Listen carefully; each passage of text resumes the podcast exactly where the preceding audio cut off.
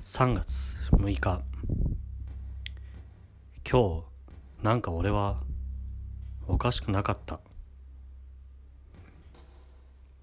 放課後にリハーサルをした。かっこ予選会の。やっぱり涼介はすごい。かっこもうなりきってる。栗は何が違う？表情だった。その心は俺はよくわかった。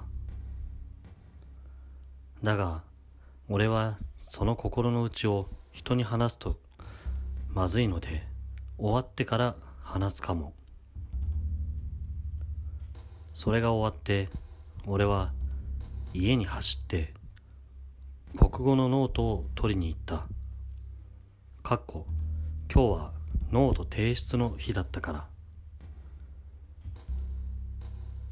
最終下校までに着いたが渡辺がいなかったので山田に渡しておいた。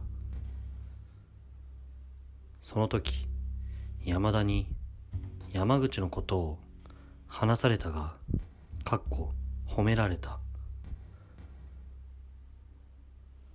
俺は言われてやってるんじゃない。